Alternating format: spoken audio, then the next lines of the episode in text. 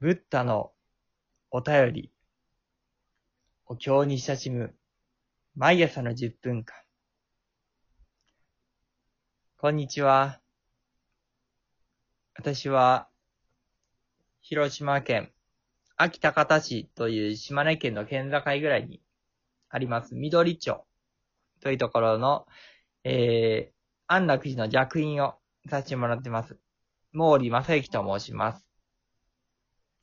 このラジオでは、月曜日から土曜日、毎朝、10分間ほどですね、浄土三仏教、じゅんぐりじゅんぐり、読ませてもらっていま、えー読ませてもらっていまして、えー日曜日には、小出陽子さんを聞き手にお招きいたしまして、なぜ今お経なのか。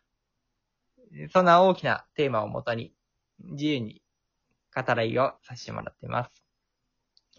それでは小出さん、よろしくお願いします。よろしくお願いします。お願いします。ちょっとね、はい、えーここのところね、若干お経からずれてるような気がするんですけれども、あ の、まあ、ずれてるってこともないですよね。結局すべてお経から始まっているお話なので、ううんん、でも、あの、大事なお話だと思うのでね、あうんのしばらく、えーここら辺のお話ね、えー続けていただければと思うんですけれども、はいあのね、前回毛利さんが、増井五郎先生のうん。お言葉として、えー仏法を聞かない生き方は無責任な生き方だと、うんまあ、。先生がそのようにおっしゃられていたと。うんまあ、そこが、えー毛利さんにこう、ぐさっときたというか、そうですね。ううんん、まあ、そういったね、お話を聞かせていただいて、まあ、それはこう、残機、残機の念をこう、うんまあ、呼び起こしてくるというか、う。うんん、まあ、すべての命うん。に対する、こう、懺悔。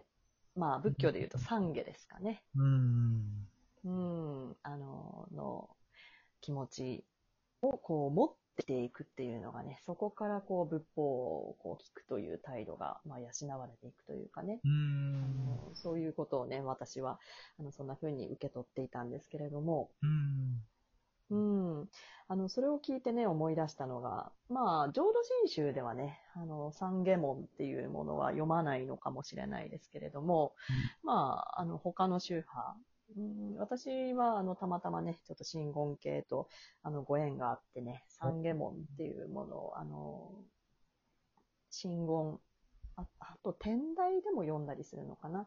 あの、そういうね、えー、まあ、法要の前に、うん。まずここ、うん、三下門からあの始まるんですっていうことでね、うんあの、こういう、えーまあ、文章というか、うん、あの、法要の始まりの、あの、文としてね、こういうものがあるんだよってね、教えていただいたものがあるので、ちょっと、あの、僭越ながら読ませていただきますね。はい。お願いします。はい。これね、原文は、あの、漢文なので、ちょっと読みづらいんですけれども、まあ、読み下し文があるので、そちらを読ませていただきますね。はい。えー我昔より作るところの諸々の悪号は、皆無視の頓人地により、真語彙より生ずるところなり、一切を我今、皆懺悔す、懺悔ですね。懺悔すっていうね。これをね、現代語訳すると、私が昔から成してきた様々な悪しき行いは、すべて始まりもない太古からのむさぼりと怒りと愚かさを原因として、身体と言葉と心によってなさ、なされたものである。それらすべてを私は今、皆懺悔する、懺悔するっていうね、あの、こういった意味になるんですけれどもね。う。うんん、ここですよね。この、あの、まあ、生死を超えてというか、うんあの、全章をも含めての、うん。うん、自分が今、この、今生きている自分の肉体、うん。以前からこう連綿と続いている、うん。その業というかね、うんまあ悪業と書いてありますけどね、うん。そこをこう、まあきっちり責任を引き受けるというかね、うん。まあそれがね、仏もしかしたらその仏教の、えー基本態度としてね、うん。あるのかもしれないなと思ってね、そうなってくると本当にね、仏教って決してこう、ね、あの、ふわふわと気持ちいいだけの教えじゃないよなっていうね、まあ当たり前なんですけれどもね。う。うんなと思ってね、先ほどのお話、あの、前回のね、お話聞かせていただいたんですけれども。いやー、ありがとうございます。今、あの、小出さんが読んでもらった本もやっぱり聞かせてもらって、ええ仏法にやっぱり共通する、うーん。あ人間観という、人間観って言ったら変、ええね、こう、ええまあ、命感ですよね。そうです命っていうものね。ううん。そこが、まあ、すごくこう、やっぱり、まずもって、基本というか、うん。要になってくるなということを感じましたですね。ねうん。え。ねえ。そのそ、れでこう、うんうん、どうぞ。はい。あのー浄土真宗にも、浄土真宗の場合は信心が大事っていうふうに言いますね。信じるええっていう。うえん。うんその信心に、二種人心っていうのがあってですね。これは二、種。うん、うん二種、二つの種類の二種人心。これは、二つで一つなんですけれども、ええうん。あのー、中国の何回か登場してますけど、禅道大師という方がですね、あのー、え言ってくださった言葉を、これ浄土真宗のご信心としていただくんですけど、えうん。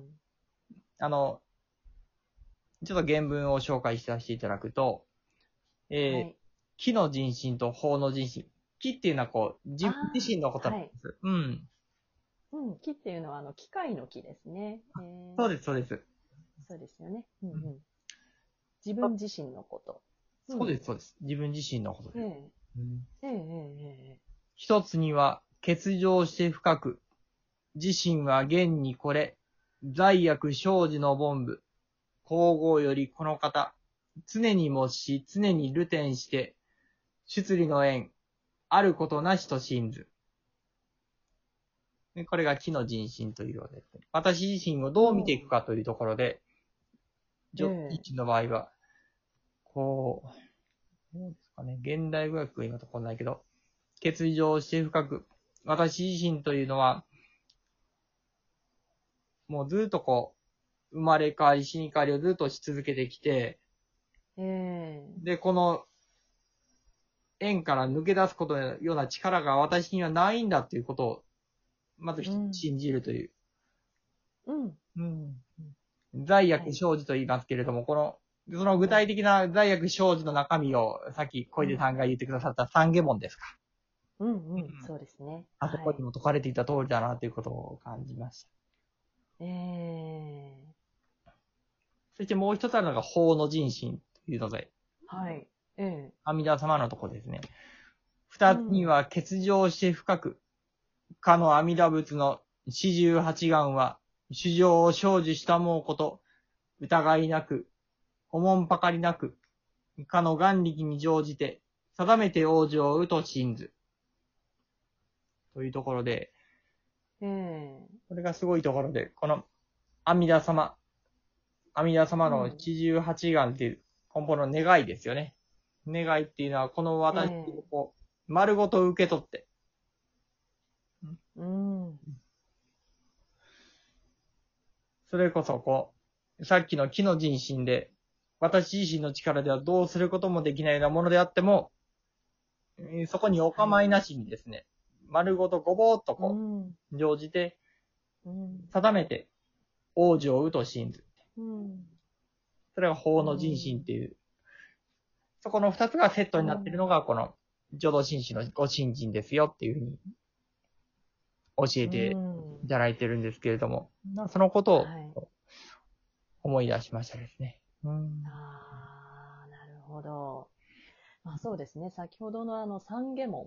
う。うんん。三下門っていうのはね、あのーまあ、いくらね、こう人間がこう、まあ懺悔、懺悔したところで、うん。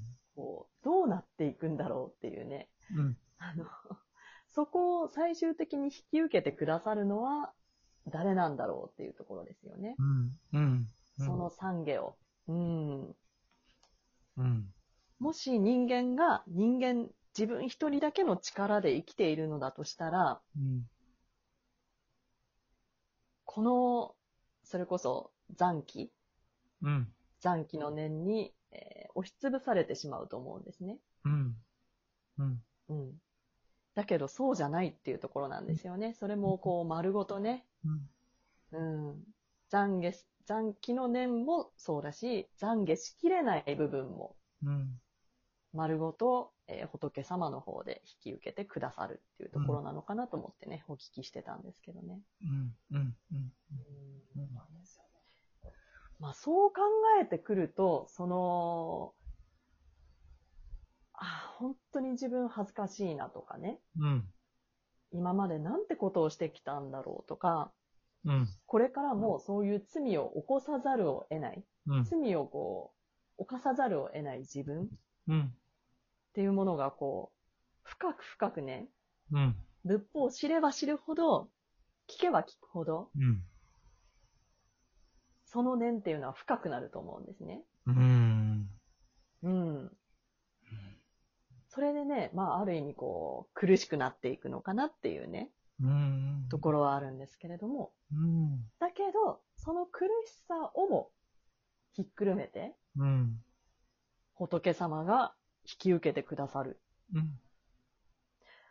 そう考えると、まあ、考えるとというかね、まあ、これは実際に考えるものじゃなくて感じていくものだと思うんですけどね、うん自らのうん。体と心を持って。う。うんん。本当にこれ以上の救いはないよなっていうところでね、う。うんんそういうことなのかなって、今ね、あの、自らにこう照らし合わせながらお聞きしてましたけどね。はい。ちょっとまたね、えーまた次回以降、ここね、ちょっとまたお経とは ずれてるんですけれども、またお聞かせください。どうもありがとうございました。ありがとうございました。